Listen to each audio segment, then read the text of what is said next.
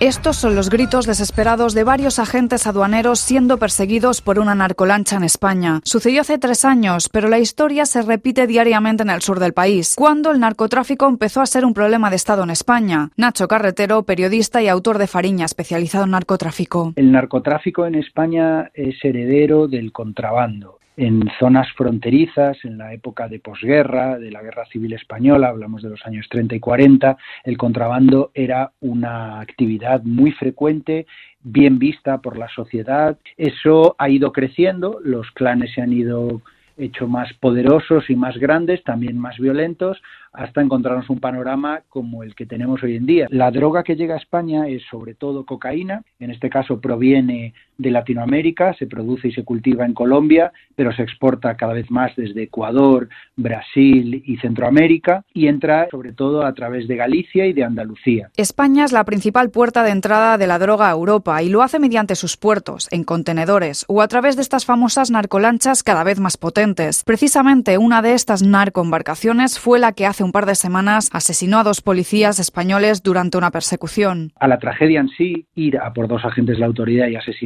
se suma que había mucha gente en el puerto gritando y animando insultando a los agentes asesinados.